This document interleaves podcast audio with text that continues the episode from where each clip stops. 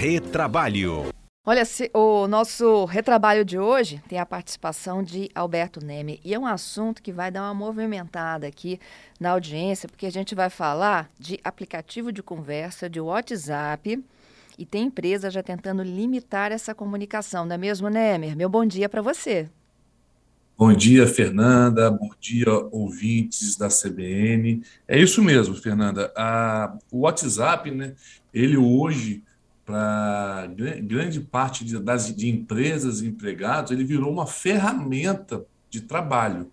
E a partir desse momento que se torna uma ferramenta de trabalho, é importante as pessoas que ali estão, ou em grupos, né, ou às vezes até em lista de transmissão, saber como se portar para que eventual comportamento não possa gerar prejuízos né, à empresa e também ao empregado. Entendido. Então, olha só, essa forma de, de estreitar, ela passa a ser contratual? Perfeito. Existem algumas formas né, que as empresas estão adotando para evitar passivos. Primeiramente, é, como é que é possível você regulamentar um grupo de WhatsApp? Primeiro é entender que aquele grupo de WhatsApp é, é destinado ao trabalho. E a partir deste momento, que é destinado ao trabalho, a empresa pode, inclusive, já colocar no contrato de trabalho do empregado, é, ou por meio de aditivo contratual, ou, aquele, ou no contrato daquele empregado que for admitido, as regras de postura daquele grupo. Ou no grupo você mesmo ter uma regra dentro do grupo e, e deixar isso externado a todos, como é que os empregados e até os gestores devem se portar para evitar, por exemplo, até mesmo uma justa causa. Uhum. É tipo um código de ética? É uma conduta, é um, pode ser um código de ética, um regimento interno, uma, uma, uma, uma norma de conduta para, para que as pessoas ali sejam é, norteadas né, por, essa, por esse código de ética, por, esse, por essas regras, para não, não gerar infrações, inclusive de, é, disciplinares. Uhum. Nemer, tem trabalhador que pode alegar, por exemplo, que ao responder o patrão num grupo de WhatsApp, um gestor, ele está ali pagando hora extra, cumprindo hora extra? Fernanda, sua pergunta é excelente e isso gera bastante dúvidas e debates. É importante esclarecer, primeiro, a, a empresa, quando ela transforma um grupo de WhatsApp em uma ferramenta de trabalho, ela deve estar atenta sobre a jornada de trabalho do empregado. Uhum. Né? Então, se ele, por exemplo, é, se um chefe, por exemplo, demanda um empregado fora da sua jornada de trabalho e exige uma resposta naquele momento, isso pode ser interpretado sim como hora extra. Mas que, o que às vezes é comum o, o chefe às vezes tem um insight, tem uma ideia e lança no grupo e fala: pessoal, ó, me responder somente na jornada de trabalho. E se o empregado antecipa isso, eu entendo que aí não seria hora extra. Mas é, é uma questão que tem gerado bastantes debates. Entendido. E quando o WhatsApp também passa a ser uma ferramenta que atrapalha o gerenciamento das coisas? Assim, muita gente conversando e pouca resolutividade ali.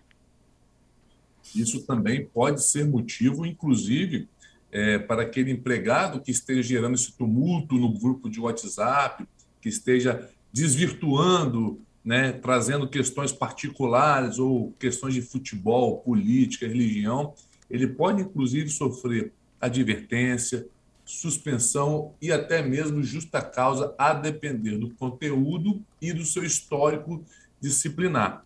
Por isso que é muito importante, quando se tem um grupo de WhatsApp, Fernanda, é, é onde as empresas criam esses grupos, as regras serem bem claras, que com base nisso é, o, o, trabalho ali flui melhor né, e, e, não atrapalha também o desenvolver das atividades. E, inclusive, é, aproveitando o seu gancho, já tem empresas indo no sentido contrário. Qual, qual sentido?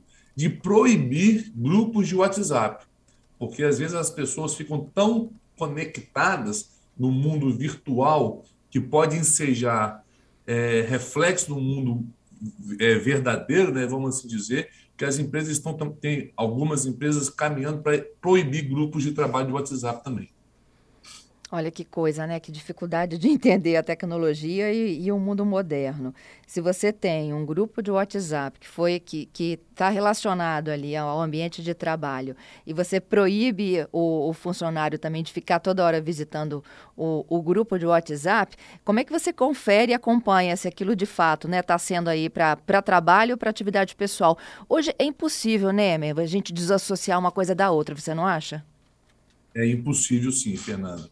E algumas empresas, por exemplo, ela tem proibido o uso de celular durante a jornada de trabalho.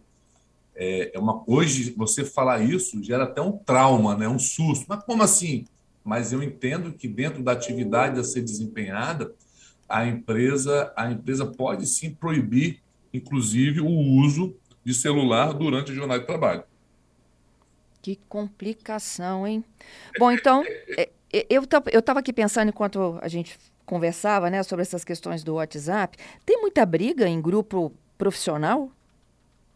Tem, tem sim. Infelizmente, às vezes as pessoas não conseguem enxergar que a internet é, não é uma terra sem lei, né? O, o grupo de WhatsApp não é uma terra sem lei. Às vezes as pessoas fazem comentários, fazem inclusive tem, tem formas, às vezes, de, de fazer até assédio moral ou até assédio sexual, achando que não vai dar em nada.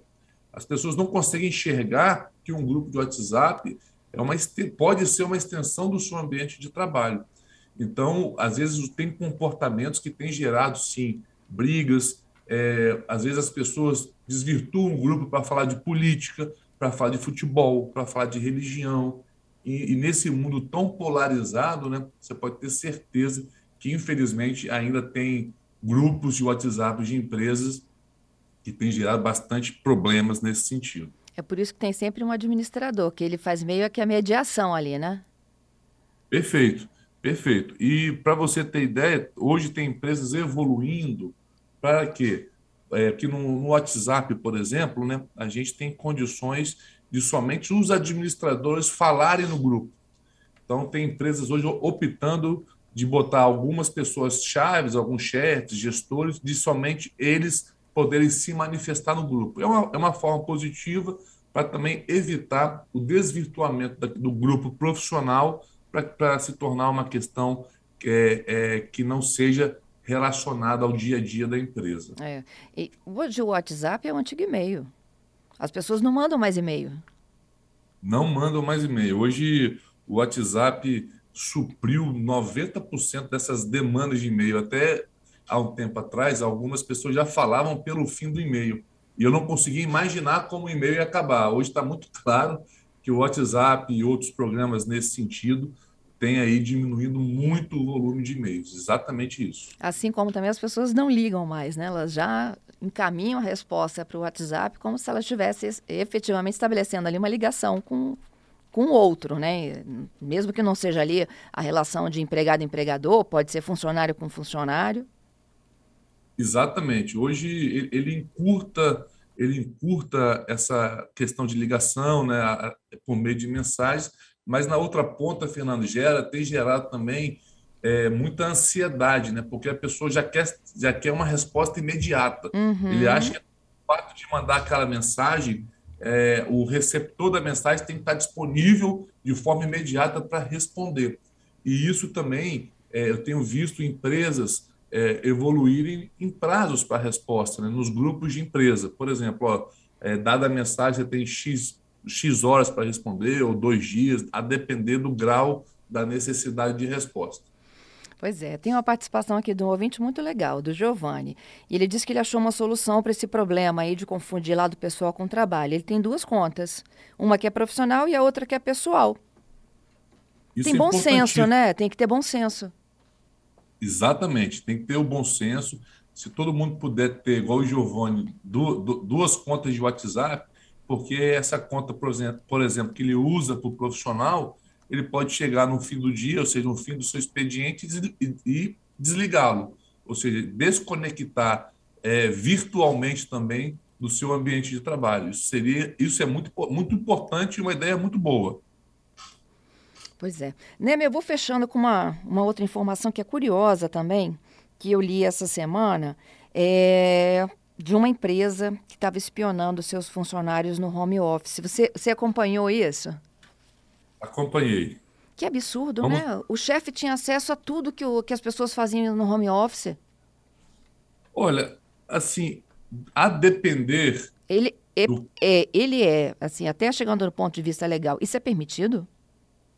Olha só, é importante esclarecer que a empresa ela pode sim é, ter acesso a todas as ferramentas de trabalho por ela fornecido.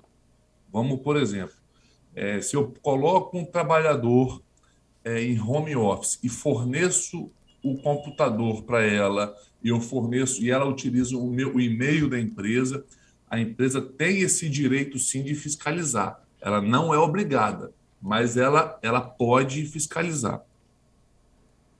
Ela pode fiscalizar. Ei, Nemer? Fernanda? Tô te ouvindo. Ah, desculpa. Então, é, eu não acho, assim, respeitosamente, um absurdo tão grande. Por uhum. quê? Porque toda ferramenta de trabalho, Fernanda, ou seja, todo, toda ação de um empregado é, pode gerar consequências para a empresa. Um exemplo, vamos, vamos supor que um empregado utilize e-mail da empresa para usar, desculpa é o termo, para usar pornografia que é proibido. Uhum. Então, a empresa pode fiscalizar isso e, se detectar, inclusive, pode gerar uma justa causa. Então, assim, eu não acho um absurdo tão grande, mas tem que ser a forma de como está sendo feita essa fiscalização. E, além disso, né, é, o empregado tem que estar ciente de que está sendo fiscalizado. É, é, essa notícia que eu li foi na BBC, e aí é, a, tem até um o próprio sindicato deles, né? Um sindicato br britânico, pedindo que essas normas sejam regulatórias, né? É, o que efetivamente pode ser fiscalizado, que tipo de tecnologia é utilizada para monitorar funcionários em home office, porque isso vem crescendo. Vem crescendo, sem dúvida. Porque o, você está em home office, é, você tá, é, é, um, é um mix de sentimentos, ou seja, você está trabalhando, mas dentro da sua intimidade, né? dentro da sua casa. Por exemplo, será que o empregador, levantando um debate, será que o empregador poderá exigir que o empregado fique o tempo todo com a câmera ligada para fiscalizar ele dentro da sua casa? Uhum. Era Pode o que acontecia. Que se... Oi? E era o que acontecia né, nessa reportagem. As pessoas estavam sendo vigiadas, inclusive, pelas, pelas webcams. Exato, mas se ele estivesse no, no, no, ambiente de trabalho, ele poderia estar sendo vigiado pela webcam? Poderia. E, e no seu ambiente de trabalho, poderia ou não poderia? Por isso que eu acho que é um debate amplo. Eu não vejo qualquer tipo de problema, desde que previamente ajustado. Não pode ser nada de forma, é, de, por exemplo, como se fosse uma espionagem, né? A empresa ter um acesso a webcam do empregado sem que o empregado tenha ciência disso. Isso aí eu acho que é proibido. Mas ele exigir que durante o contrato de trabalho ele fique com a webcam ligado, até para ele controlar a jornada, a qualidade de trabalho, eu não vejo problemas, não. É, eu, eu, tenho uma opinião contrária, eu acho que é excesso. Oh, mas isso é mas o bom é isso. É, eu acho que é, é, é invasivo demais, enfim. Mas que isso seja, enfim, regulamentado, né? Sem dúvida. Eu acho que, é, mais uma vez, a gente chama a atenção aqui para, é, caso isso venha acontecer e o empregado realmente se sentir é, lesado com essa questão de demandar o departamento pessoal da empresa ou até mesmo seu sindicato. Mas é, é importante esclarecer que o home office não é uma. O empregado não está liberado para fazer o que bem entender. Ele tem que produzir, né? ele tem que dar resultados dentro do seu contrato de trabalho.